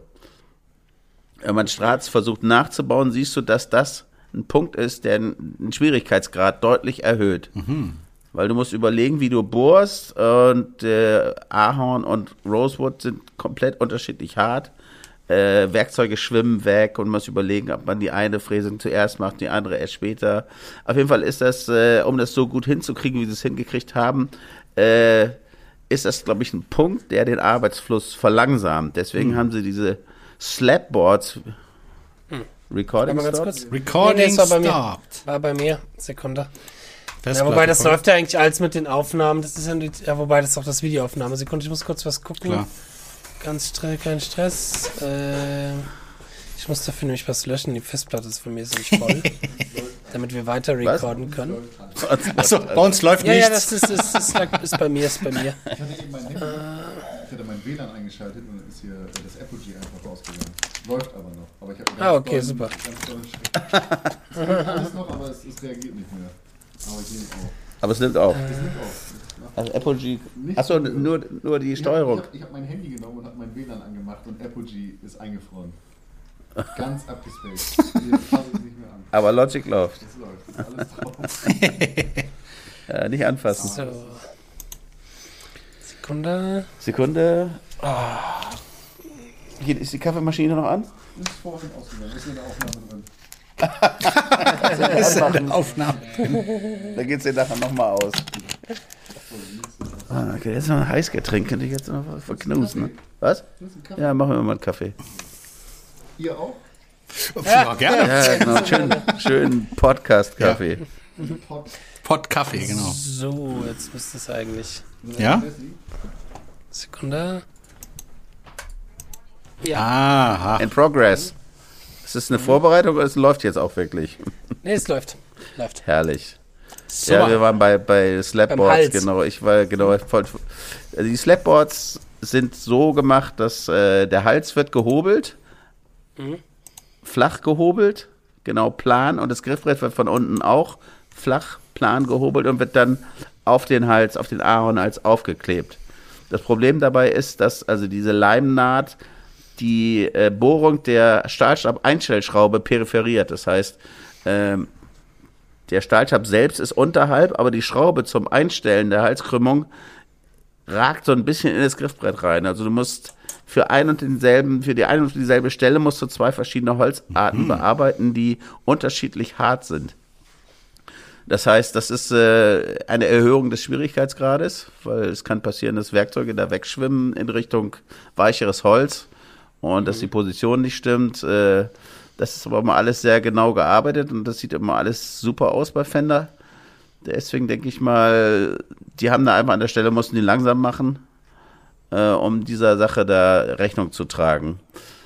Und deswegen haben sie auch diese Slapboards äh, Mitte 62 äh, revidiert und haben äh, Venierboards gemacht. Das heißt, sie haben diese Wölbung des Griffbretts äh, im Griffbrettradius 7,25 Zoll haben sie auf den Ahornhals gehobelt, ohne die Einstellschraube zu per peripherieren. Jetzt nicht gerade, sondern in der Wölbung des Griffbretts. Und dann haben sie eine ganz dünne äh, Rio-Palisander-Schicht darüber gebogen. Dadurch wird das Rio-Palisander viel dünner. Vielleicht haben sie auch einfach die doppelte Menge dann äh, geschafft mit, dem, mit der gleichen Menge Rio-Palisander. Man weiß es nicht. Ähm, auf jeden Fall ha- hast du das Problem dann weg, dass du irgendwie mit dem Stahlstab irgendein Issue hast. Du machst den Stahlstab äh, auch von, äh, von oben rein. Das ist ja genau, beim, beim Maple Neck machst du den Stahlstab von hinten rein und beim beim Rosewood Board kannst du den Stahlstab von oben reinlegen, was auch einfacher ist. Na, und dann haben sie es jetzt äh, mit dieser Wölbung geschafft, dass quasi dass der Stahlstab unten nicht mehr berührt wird. Und Das, das gibt's äh, ab Mitte 62. Also ich habe eine 62er Strat aus dem September, die hat schon dieses Veneerboard. Hm, interessant. Das war das, was du meintest mit dem Hals, der sich verändert hatte, Fabian. Hat er sich verändert hat? Du hast doch gemeint, dass die Halskonstruktion sich dann auch nochmal sehr stark Achso, nee, nee, nee, ich meine die? Befestigung, die, die, die Befestigung. Das ist viel später. Achso, das genau. ist noch später, Also, okay. also der Hals äh, ab 59, also wir- wir 59 bis Mitte 62, äh, Slabboard wird zu Veneerboard. Das Veneerboard, wie es da benutzt wird, ab Mitte 62 äh, bleibt unverändert bis ähm, Ende 64, wo sie dann andere Dots reinmachen. Also bis dahin haben sie, äh, als sie auf äh, Rosewood Boards gegangen sind, musste ja irgendwie Punkte reinmachen und dann haben sie einfach so eine Spachtelmasse immer reingeschmiert, die, die so ein helles Braun hat. Ganz einfach, also so, so typische Fender-Pragmatismus, da sind Löcher, die müssen geschlossen werden, ja, dann nehmen wir hier diese Spachtelmasse. und dann haben sie irgendwann gedacht, naja, Gibson nimmt auch äh, dieses äh, schöne ähm, Moto, Mother of the Toilet Seat Zeug, äh, dieses Perlmutt. ja, so heißt es, Moto, White. Moto. Ist alle. Kaffees alle, machen wir halt keinen. Also Mother of the Toilet Seat äh, und dann haben sie gesagt, äh, 65, jetzt äh, haben wir richtig was Schönes und es gibt keine Clay Dots mehr, sondern es gibt jetzt diese schönen Pearl Dots, die wurden dann ausgestanzt und in die gleichen Löcher halt so reingepoppt. Das war dann die Änderung des Halses, dann gibt's zu der Zeit noch, ändern sie das Logo noch, aber der Hals bleibt im Prinzip noch immer der gleiche mit dem Veneerboard. Und dann äh, fangen sie an, 66 machen sie eine größere Kopfplatte. Der, die Halskonstruktion ist immer noch die gleiche. Es gibt nur die größere Kopfplatte. Ach, die größere Kopfplatte kam erst spät. Ich dachte immer, dass die größere Kopfplatte die originale Kopfplatte ist. Nein, nein, nein. Aber das, man 70er, ist dann ne? quasi wieder so Hm, zurückgegangen 76 oder später, so, ne? Irgendwie sowas. Ja, ja. Also die, die größere Kopfplatte gibt es von 66 Ach, bis 66, äh, okay. 79. Mhm. No, bis 79, das meinte Fabian, genau, bis 79 dann, ja. Ah, okay. Ja, ja. Mhm. Ich hatte die immer so eine Erinnerung, dass wenn man alte Gitarren gesehen hat, man hat diese große Kopfplatte, die ich persönlich extrem hässlich finde. Echt? Ähm, Was bist du denn für einer? Alter, ich bin einer, der Kopf. Ja, du hast ja eine Headless-Gitarre Kopf. wollte ich gerade Bei mir sagen. gibt's gar keinen Du spielst Kopf ja bei meinen Headless. Gitarren, das ist Oh verboten. mein Gott. Genau. Äh, da spaltet sich die Gesellschaft in Ja. zwei Gruppen. Große oder kleine Kopfplatten. Bei mir gibt's überhaupt keinen Kopf. Weg damit, das braucht keiner. Ja. Ich Ähm. akzeptiere sie beide. Aber es gibt wirklich, ich habe das oft hier mit Kunden. Es kommt da wirklich aufs Geburtsjahr ein bisschen an. Ja, ja, ich bin der 90, das ist dann. Nein, ich ich habe mit den Stratz dann auch nicht so viel zu tun, ja. Das ist doch sexy. So genau, wenn du sagst, Kopfplatte. irgendwie Malmsteen hast du gesehen, der Ja. hat natürlich die große Kopfplatte, dann ist man da auch sozialisiert. Hm. Ich habe früher auch tatsächlich geglaubt, es gäbe nur die große Kopfplatte. Hm. Bis ich darauf hingewiesen wurde, nein, nein, es gibt auch die mit der kleinen Kopfplatte. Und habe mich da aber sehr schnell dran gewöhnt. Ja, genau, aber diese Befestigung, die der Fabian meinte, was war denn da, was da passiert ist? Die, äh, ja, Fender, äh, was ja vielleicht darüber, ja, ist vielleicht nicht so wichtig, oder doch, Fender, die Firma Fender wurde ja verkauft an den CBS-Konzern. Das passierte schon relativ früh. Also diese Verhandlungen fingen schon 62 an und man sagt immer so im Volksmund, äh, so, es ge- ginge bis 65, aber 65 ist einfach so der Punkt, wo es noch Strats gibt mit kleinen Kopfplatten, aber eigentlich ist das schon CBS, das ist schon CBS-Zeit. Also CBS-Zeit fängt eigentlich schon viel früher an, ich weiß gar nicht genau wann, aber wahrscheinlich schon 63. Da war Fender, aber selbst Leo Fender noch immer in der Firma als Berater. Und äh, weil der immer rumgetüftelt hat, Sachen gesucht hat, hat er halt, als er in dieser Beraterfunktion war, er versucht, die Halsbefestigung irgendwie umzubauen.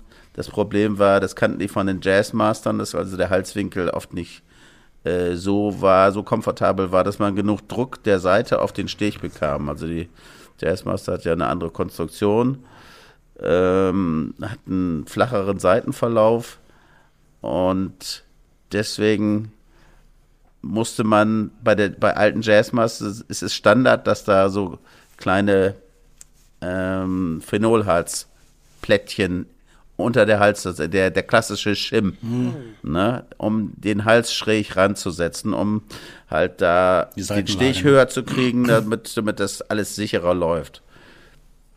Also daher kannten die das und dann haben sie eben auch ausprobiert, ob bei Fender, bei, bei Stratocaster das vielleicht sinnvoll wäre, äh, das einstellbar zu haben, weil die damals schon durch Produktionsschwankungen äh, die Probleme hatten, dass manche Hälse tiefer in der Halstasche waren, manche waren größer, manche waren kleiner.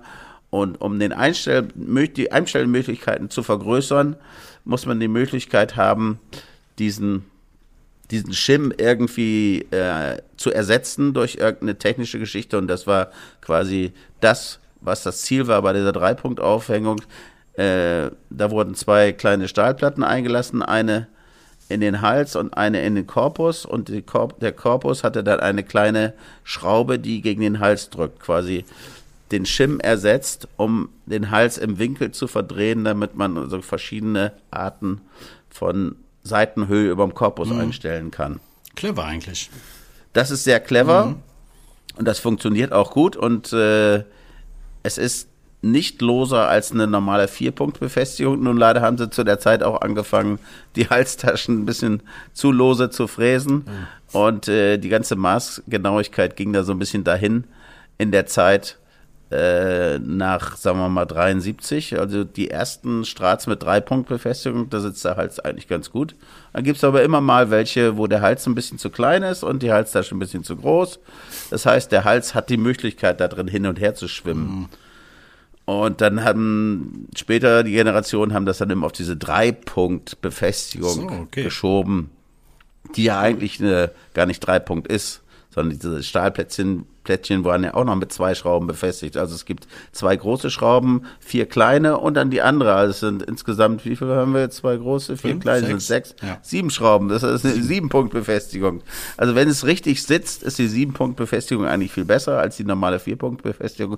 Ist aber eben für die meisten Leute ein Attribut der nicht mehr alten Bauweise. Früher äh, in den 80ern war das der Cut der Vintage-Gitarre die drei ah, okay. Heute ist das mhm. weitergerückt, also heute ist der Kack der Vintage-Gitarre schon, glaube ich, bis 76 hoch. Also, mhm. oder, oder ist es schon bei 78? Ich weiß es nicht. die, die, also für mich ist Grenze, die Gitarre alles hinter 1990 Vintage. ja, genau. Diese, genau. Okay. Jeder, nee, aber, genau, das konnten wir 1980 natürlich nicht sagen. das ist, mich würde es mal, manchmal interessiert ich mich dafür, da fantasiere so ein bisschen darüber, wie das wäre, jetzt so in die 80er zurückzureisen und so die Gitarren, die man jetzt so als Vintage empfindet oder als alt empfindet, damals so top aktuell gewesen sind und so. Äh, da kannst du vielleicht ein bisschen was sagen, du hast es ja alles auch ein bisschen mitbekommen, ja, wie du das, ob, wie du das jetzt so mit ein bisschen retrospektiver eigentlich betrachtest, ob du sagst, okay, das ist schon surreal, dass Gitarren, die damals brandaktuell sind, heutzutage als Vintage gelten oder ähm, ja, hat sich das einfach so im Laufe der Zeit entwickelt? Na klar, entwickelt sich das im Laufe der Zeit und mhm. äh, viele Sachen, die jetzt hochgelobt werden, äh, können irgendwie meine Ehrfurcht nicht so richtig triggern. Wie auch zum Beispiel äh, Squire Strat, die 82 rauskamen. Mhm. Ich weiß es noch, als sie in den Laden kamen, 82, 83, äh, bekamen wir, ich weiß nicht, zwei Strats, eine, eine Fiesta Rote und eine Two-Tone Sunburst von Squire und das gleiche Pärchen bekamen wir von Fender.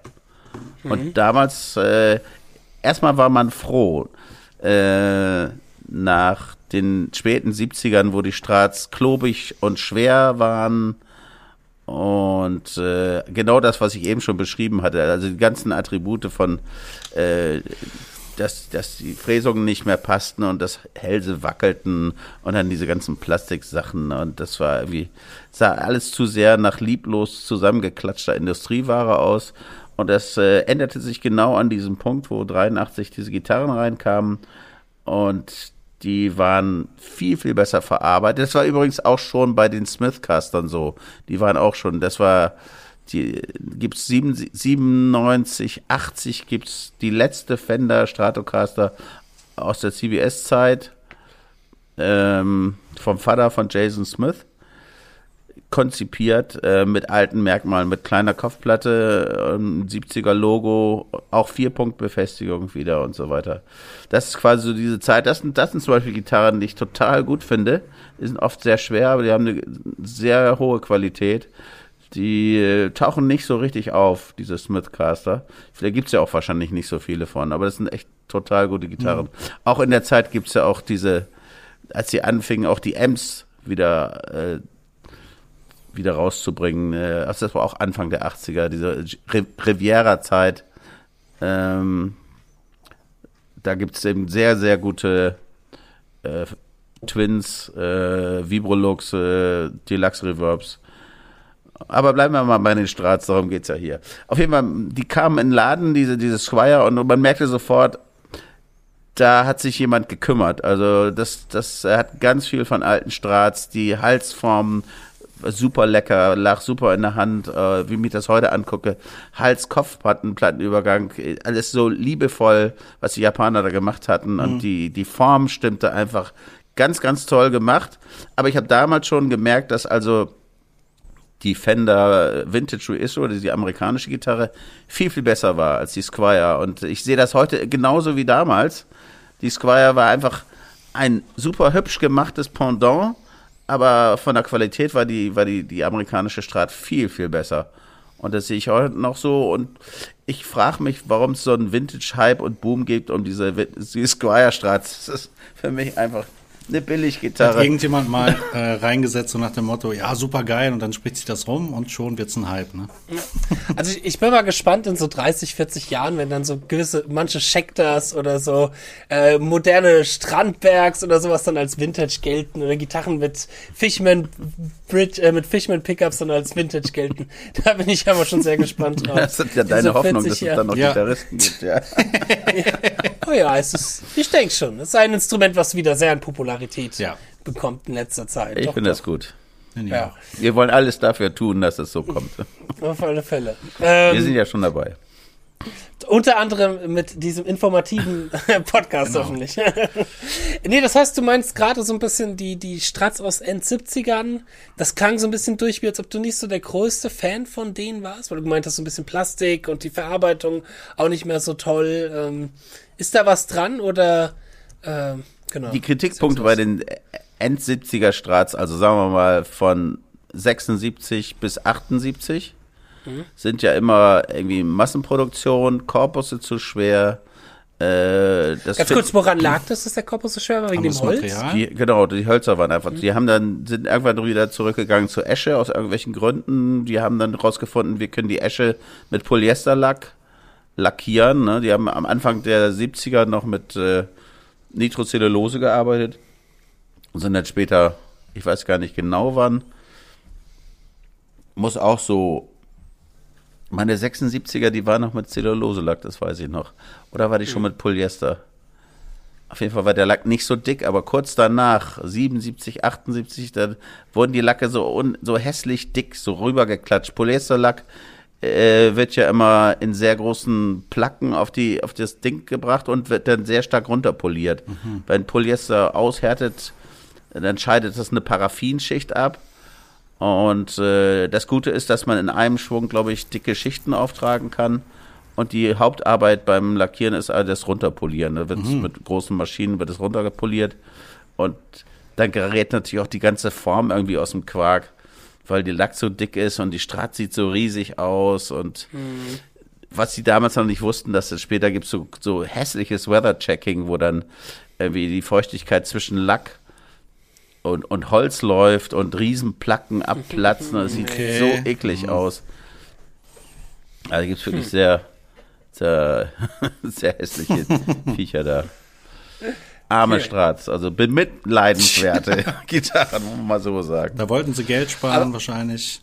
Aber im Endeffekt. Ja, ja, so, so Nein, die, die so waren ja damals im Zugzeug, die wollten nicht nur Geld sparen, die wollten ja auch neue Sachen machen, die wollten schnell produzieren, die wollten am Nabel der Zeit sein. Da gibt es auch neue Farben, dieses Cherry, diese gebeizte Esche in, in dunkelrot. Das ist alles total lecker.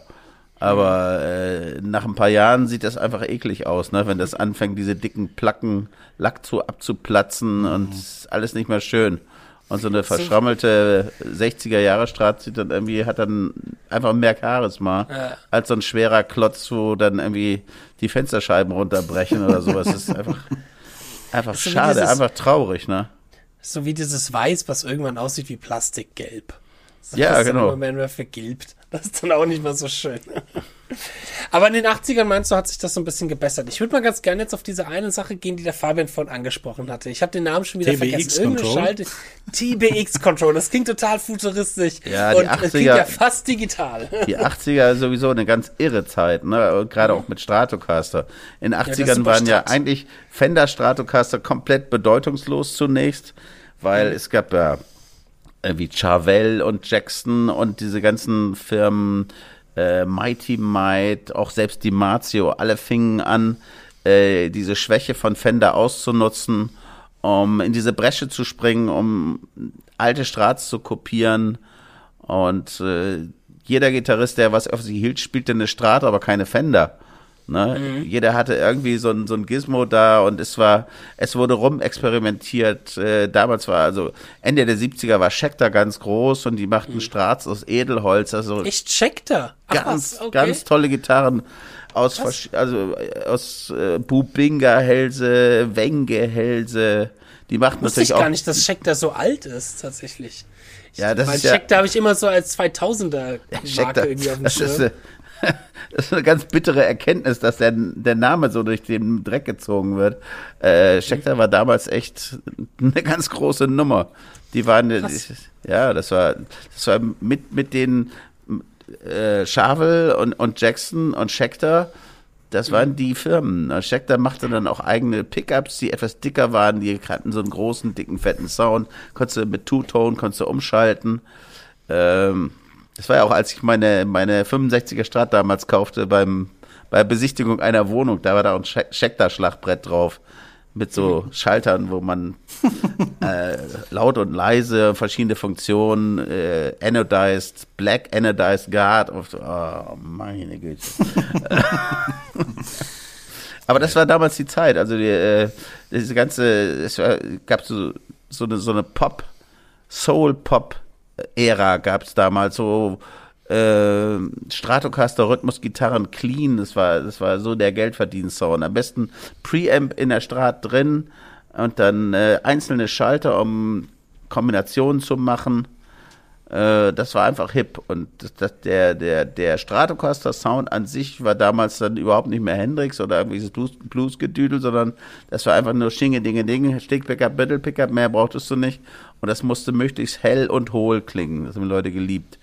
Das ging los schon mit Dire Straits, das, da wurde das äh, populär, es ist aber sofort ganz schnell abgedriftet. Das war so der Standard-Rhythmus-Gitarren-Sound für alles Mögliche. Chic gab es ja dann auch. Stimmt. Das war auch Stratocaster. Das war auch mehr Halspickup, aber mehr eben dünne, glasige Strat-Rhythmus-Sounds. Das war, das war der Grund, warum man eine Strat brauchte. Ne? Ne? Nicht, nicht für irgendwelche wilden Heldensolos, sondern dafür braucht es eine Strat. Ich habe damals auch in so einer Funk- and Soul-Band gespielt und da habe ich dann auch nur sowas gehabt. habe dann auch ein äh, Line-Out-Signal. Clean, mein cleaner Ton ging gar nicht über Lautsprecher, sondern ich hatte äh, ein Line-Out am Ausgangstrafo, der direkt ins Pult ging. Um eben diese Pult-Sounds, das war damals die Rhythmusgitarre direkt ins Pult zu spielen, war damals das A und O, dass man, das muss man, musste man liefern können. Ne? Nur der verzerrte Sound ging natürlich über einen Lautsprecher mit Mikrofonierung. Clean kam alles. Ach krass. Ja, wenn du so alte, was weiß ich, äh, George Duke Sachen oder sowas anhörst, diese überzüchteten äh, Strat-Sounds. Exciter war damals ja auch so, kam gerade, wurde gerade erfunden. Dieses Was glasige. ist das, Exciter? Exciter war, war, ist, äh, war ein Effektgerät, das wurde damals erfunden, um äh, künstliche Obertöne zu erzeugen. Die ist ganz hohe wahrscheinlich, ne? Die ist Ja, ja, genau, so ein Knirschen. Und dann äh, von der Strat hörtest du dann nur noch dieses. Das ist ja so. Ja, ja. Ja, ja wie, Koks wie Sound. vielleicht auch ein Sound, der heutzutage äh, von Leuten, die die Zeit nicht erlebt haben, als legendär abgestempelt wird oder so oder als äh, sehr einflussreich. Aber klar, wenn man die Zeit miterlebt hat und gesehen hat, was auch aus so einer Stadt alles passiert und gemacht wird, hat man das eher eher ein Schaudern vielleicht zu bekommen. Aber was ist denn jetzt diese Schaltung, die der Fabian meinte? TBX, TBX, Control. genau. genau, TVX Control. Was ist das? Soll ich erklären? Erklärt mich auf. Ja, ja, erklärt mich Unbedingt. auf. Klärt mich auf. Äh, TBX Control äh, erscheint äh, das erste Mal äh, mit dem Auftreten der American Standard Stratocaster. Ich weiß gar nicht, was sind die ältesten Modelle? Mitte, Ende 80? 89, 88? Wann kommen die raus? Glaube schon, ne? Fender hat dann lange versucht, eine Standardstrat zu machen, auch so komische Modelle mit Schaller-Tremolos und äh, ohne dieses äh, buchsenden äh, das typische komische Gitarren kommen da auf den Markt und dann kommen sie irgendwann Mitte, Ende der 80er mit der American Standard raus. Und das war wirklich ein durchdachtes äh, Projekt, weil die Pickups waren äh, ein bisschen mehr wie die Original-Pickups wieder, waren aber wie schon, also das gibt's schon seit 79, dass äh, Pickups nicht auf diesen ähm, äh, Pappe, Hartpapier Spulenkörper gewickelt werden, sondern aus einem, einfach auf einen Spritzguss Spulenkörper, wo die Magnete einfach einfach reingesteckt werden. Das waren die American Standard Pickups. Und dann aber sch- schon mit 5-Schalter. Da hatten sie ein neues Tremolo sich er, erdacht mit Zweipunktaufhängung. Das hatten sie sich bei Floyd Rose abgeguckt, was ja auch so ein Attribut oder eine, eine Erscheinung der späten 70er, Anfang 80er war. Äh, das heißt, das lief sehr gut. Und eben auch dieses TBX Control. Und dieses TBX Control macht folgendes, wenn du es ähm, ich muss mal ein bisschen überlegen, wie die Schaltung war. Wenn du es auf 10 drehst, dann ist es quasi aus. Wenn du es zurückdrehst und einrasten lässt auf 5, dann hast du eine Parallelbedämpfung. Kurz für, für unsere Zuhörer zu erklären, du redest von dem Volume-Regler an der Gitarre. Nee, ich rede vom wahrscheinlich, TBX Control. Der Das ist TBX nochmal ein Control. extra- Tone Control ist das quasi, ne? Das ist ein Tone Control. Also das, das Ah. TBX Control ersetzt das untere Tonpoti, aber fungiert in der gleichen Funktion. Der, das mittlere Poti ist das Volumen, äh, das, das Tonpoti für den, für den Halspickup und das TBX Control regelt die, den Ton, glaube ich, für den Mittelpickup und für den Stegpickup. Wenn man es ganz aufdreht, dann ist es wie die klassische Stratocaster ohne Tonpoti. Wenn du es halb zudrehst, bekommst du eine Resonanzbedämpfung mittels eines, ich glaube, ein Meg Ohm Widerstand, der parallel über dem Signal liegt. Dadurch äh, dämpfst du die Resonanzfrequenz runter und der ganze Ton wird ein bisschen milder. Das heißt, eins von den beiden Dingern ist je nach äh, Sozialisierung der Grundsound. Also wenn du alte Strats kennst ohne Tonpoti, dann ist auf 10 das der Sound, der den meisten aber zu spitz ist. Und wenn du halt äh, ein, ein Masterton Klangerlebnis äh, als, als Vergleichsmoment äh, in deinem Kopf hast, dann kannst du auf 5 zurückdrehen, dann hast du diese leichte Resonanzbedämpfung, äh, wie zum Beispiel, wie du hättest äh, bei einer Gitarre mit einem Tonpoti, was aufgedreht ist. Na, das heißt, wenn du auf 5 zurückdrehst, dann hast du ein Tonpoti, was nicht benutzt wird. Und von 5 zurück auf 1 hast du das normale Tonpoti. Also es ist eine total super Schaltung, um verschiedene typische Strat-Sounds zu machen.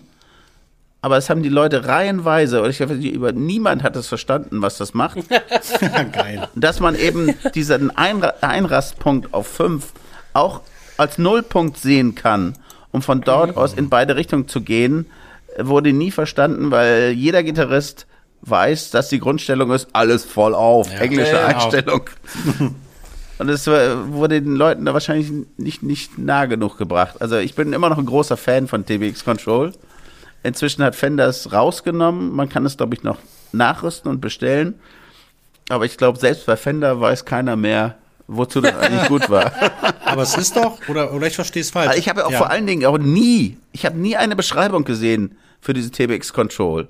Ich weiß nur, weil ich weiß, wie das funktioniert, weil ich es zigfach ausbauen musste, weil die Leute sagten, was soll denn das? Ich, das klingt da alles doof. Will ich nicht. Nimm das mal raus. Und dann habe ich das irgendwann mal erforscht, was das ist, und habe gesagt, Mensch, das ist ja genial.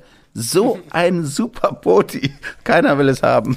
Aber ist das nicht auch dem No-Load-Poti sehr ähnlich? Vom Prinzip? Für mich Was sich ist das. denn jetzt der No-Load-Poti? ja, das ist Das No-Load-Poti, Ja, genau. ja, das hat aber, das hat aber nicht die 1 Meg um Parallelbedämpfung. Ah, Das okay. ist ja schon das ist noch was anderes. Ja, okay. Scheiße. Ja. Meine Güte. Ich- ich- Der Justin ist total überfordert jetzt gerade. Wa- Was ist denn jetzt ein No-Load-Poti? Das müssten wir jetzt auch nochmal kurz Also erklären. No-Load-Poti ist, äh, denk mal an ein Tonpoti, was du benutzt. Wenn du es auf 10 drehst, denken ja die meisten Leute, dass der Kondensator da nichts macht. Ist aber nicht so. Wenn du ein Poti, ein Tonpoti auf 10 drehst, hast du immer noch äh, schaltungstechnisch, äh, je nachdem, was zuerst kommt, immer einen Widerstand und einen Kondensator in Reihe gegen Masse. Und dieses ganze Konstrukt liegt parallel zum Pickup. Das heißt, äh, dieses Konstrukt nennt sich Schwingkreis und dieser Schwingkreis filtert quasi die Schwingungsfähigkeiten des Tonabnehmers. Das heißt, es entsteht eine Frequenzfärbung, selbst bei aufgedrehten Tonpoti. Wenn du jetzt aber an dem Rechtsanschlag äh, quasi die Leiterbahn unterbrichst und drehst es noch ein Stückchen weiter, dann ist diese Kette unterbrochen. Das heißt, dann klingt's wie ein Schaltkreis ohne diesen Schwingkreis. Okay, verstehe. So, und das ist im Prinzip schon was ähnliches, was äh, das TBX macht, aber eben nicht genau das gleiche. Es ist auf jeden Fall einfacher. Ja. Ne? Das heißt, Ja, da hast du Dann hast, keinen dann hast du den Eierschneider mit dem Stickpickup. den Eierschneider, wenn, wenn es einrastet. Also ich Ja. finde es unsexy, dass es, dass es einrastet. Das ist, wenn du da mal eben schnell mit dem kleinen Finger hin, hinfasst, kriegst du es nicht aus diesem, aus der Einrastposition raus. Muss immer mit, zwei- also immer mit, mit, mit Kralle, musst du immer drehen.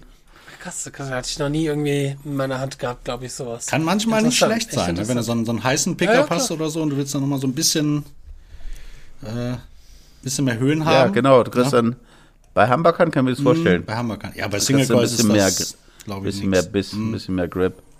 Cool, cool. Gut, um mal so langsam so ein bisschen zum Abschluss zu kommen, äh, weil wir die Stunde Mark ein bisschen überschritten, Ja, ein aber es ist ja ein spannendes Ah, Thema. wüsste noch was. Ja, ich, wir haben auch ganz viel was, wir müssen immer so ein bisschen die Minutenzahl achten, weil wir wollen ja vier Folgen im Monat hochladen, haben aber nur so und Ja, so viele. Minuten zum Hochladen. Deswegen, Machen wir den zweiten Teil. ja. Ist so ein bisschen, wie, wie ist denn so die Stadtentwicklung jetzt der letzten Jahre? Ähm, ich meine, ich habe als jemand, der mit Stratocaster tatsächlich echt nicht viel zu tun hat, weil das halt wirklich nicht meine Art der Gitarre ist. Ähm, immer nur sehe ich immer nur irgendwelche Reissues und Vintage und hier und dort irgendwie einmal äh, mit dem Auto durch den Boden gefahren, damit es irgendwie schön kaputt aussieht und so. Aber gab es jetzt in den letzten Jahren auch Entwicklungen in der Strat, die, ich sag mal, auch mit, mit offenen Händen angenommen worden ist oder gesagt worden ist, ja, endlich macht ihr das mal so und so oder endlich passiert da mal was oder sind sie seit ein paar Jahren in ihrer Entwicklung irgendwie ein bisschen stehen geblieben? Nee, ist überhaupt nicht stehen geblieben. Also es ist ja diese Rückbesinnung auf die alten Werte äh, und die Historie von hier aus zurück betrachtet, äh, birgt ja ganz viele verschiedene Facetten, die man anders kombinieren kann.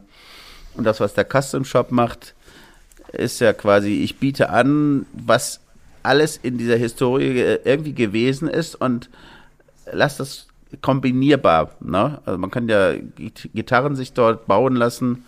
Äh, entweder baut man sie ganz konsequent nach Vintage-Gesichtspunkten oder man sagt, ich nehme jetzt aus der Neuzeit den einstellbaren Hals von der Kopfplatte, mache mal aber den Korpus dann mehr Vintage. Also diese ganze Historie der Strat bietet also einen, einen bunten Tuschkasten, um sich daraus ein schönes Instrumentenbild zu machen. Und Cool. äh, handwerklich ist das wirklich äh, allerhöchste Sahne, was da abgeliefert wird, wenn man die richtigen Sachen bestellt. Ne, also man kann auch, wenn, die- wenn man falsche Dinge kombiniert, äh, kann ich mit drei Handgriffen die Gitarre zusammenstellen, die garantiert scheiße klingt. Also, das ist so ähnlich wie früher, wenn ich bei Boogie Amps gesagt habe. Boogie Amps sind super, 999 Sounds, 800 sind scheiße. Ja, kannst du da ein Beispiel nennen, so was du sagst, okay, diese zwei Komponente dürfte man bloß nicht kombinieren? Oder? Ja, nimm, nimm äh, ein Swamp Ash Korpus mit einem Quarter Sawn Neck und packen Slapboard drauf. Das ist, ist eine ganz schwierige Gitarre. Wenn du Pech hast, wird das ein unlösbares Problem. Ui. Weil das alles ist eine ganze Gesamt ist wie so eine Edelholzstrat. Sie sind oft viel zu steif und viel zu starr, äh, haben keine schöne Resonanzfärbung, weil das alles viel zu statisch ist. Ne? Das ist zum Beispiel eine Kombi, die nicht geht. Beim, Bei einem Bass würde ich schon wieder sagen, klar, völlig andere Abteilung, ganz andere Voraussetzungen. Ein Bass wird super klingen damit. Bei der Gitarre ist es fast ein No-Go. Obwohl das ganz viele Leute sich bestellen in dieser Form, Wegen der Optik. würde ich immer sagen, auf keinen Fall. auf keinen Fall, weil du machst dir so viele Türen zu. Na, da gibt es ja nur noch ganz wenig Pickup-Kombinationen, die das dann irgendwie auffangen können. Ja, aber gut, dann wissen unsere Zuhörer da draußen, okay, wenn sie mal sich eine Custom Strat zusammenstellen lassen wollen, fragen sie erstmal an Andreas, Genau. dann können sie mich die Pickups direkt mit dazu äh, nehmen Genau. vom Kloppmann. Gut, ja, sehr schön. Aber das ist ja auch schön zu wissen, dass Stratocaster jetzt so ein bisschen halt eben diese Mentalität fährt. Ey, wir haben über 40 Jahre Entwicklungszeit von den 50ern bis zu den 80ern oder auch noch weiter hinaus und ihr könnt euch jetzt das so zusammensuchen. Äh, da lässt es ja auch viel Experimentiererei offen. Das ist doch auch sehr schön. Super, aber dann würde ich sagen, kommen wir damit zum Abschluss. Ganz, ganz vielen herzlichen Dank, Andreas, für dich, dass du heute mit auch in der Sendung warst. Wir haben wieder viel Oh, gelernt über die wunderbare Stratocaster. Wunderbare Welt der Stratocaster. Vielleicht sollte ich mal meinen guten Freund Dino anhauen, dass ich. Nee, Moment, der hat die gar nicht. Ich muss gerade überlegen, ich habe die nämlich verliehen, meine Stratocaster. Oh, jetzt weißt du nicht mehr an oh, wen. Ja, ja, Moment. Doch, doch, ich weiß Also ich an hab wen, sie nicht. Sakrileg. Die Strat verleiht man nicht. Genau. Mann, Ja, vor allem verleiht man sie nicht gegen eine LTD-Gitarre. Du was ist das denn? Na, ESP LTD, die Billigvariante Ja, von weiß. ESP. das war, ja, ich meine, ich weiß noch, wer sagt, der hat ja auch in guten Händen und so, das, äh, aber ich habe irgendwie. Wenn- wenn du weißt, wer es ist, ne? Gebraucht. Ja, ja, nee, ich weiß, das ist so, okay. Hans, Hans-Peter Schreiber. Hans-Peter, solltest du das hören, ich komme morgen bei dir klingt vorbei. auf jeden Fall seriös. Also eine Strat zu spielen, muss ich aber abschließend nochmal sagen, eine Strat zu spielen, muss man tatsächlich lernen und üben. Das, kannst, das kann man nie einfach so machen, Fabian. oh ja. ja. Eine Strat ist eine Strat und eine Strat ist auch die Gitarre für die Insel eigentlich. Äh, wenn, du, wenn du fragst, ich fahre auf einen Gig mit einem Kombi mit fünf Leuten, du kannst nur eine Gitarre mitnehmen, ist es immer die Ja. Strat. Ne? Aber du musst das Pony auch reiten können. Bei Hat Justin ist es die 22 Ibanez. Bünde. Das ist, naja, ich kann nichts, ich kann nichts spielen, was so Original 22 Bünde hat. 21. Das hat nur 21. Ah, furchtbar. Hör mir auf, da fehlen noch drei. Das, das braucht man nicht, das drei. obrige Quietsche. Aus dem kann man auch Seiten ziehen. Ja, sehr schön. Super, danke dir, Andreas, hier da zu sein. Ähm, und ich immer wieder gerne mit ins Boot. Äh, danke dir, Fabian, fürs äh, Mitpodcasten natürlich und auch einen ganz herzlichen Dank an unsere Zuhörer da draußen. Bitte bewertet doch unseren Podcast hier einmal auf iTunes ganz schnell mit fünf Sternen und auch auf Spotify mit fünf Sternen. Äh, aber nur fünf Sterne, alles was drunter ist. Natürlich gar nicht. Genau, und lasst doch auch ein nettes Feedback da. Solltet ihr euch mal weiterbilden wollen auf der Gitarre, dann äh, laden wir euch natürlich auch ganz herzlich ein, sich mal die Kurse, die ich in der Fabian so immer mal wieder rausbringe, anzugucken. Da kann man auch viel lernen. Beim Fabian viel über das schöne, tolle, gefühlvolle Spielen und bei mir dieses unnötige, schnelle Spiel. und äh, dann würde ich sagen, war's das für die heutige Folge. Einen wunderschönen Tag noch. Auf Wiederhören und viel Spaß Macht's gut, beim Leute. Üben. Ciao. Oh, tschüss.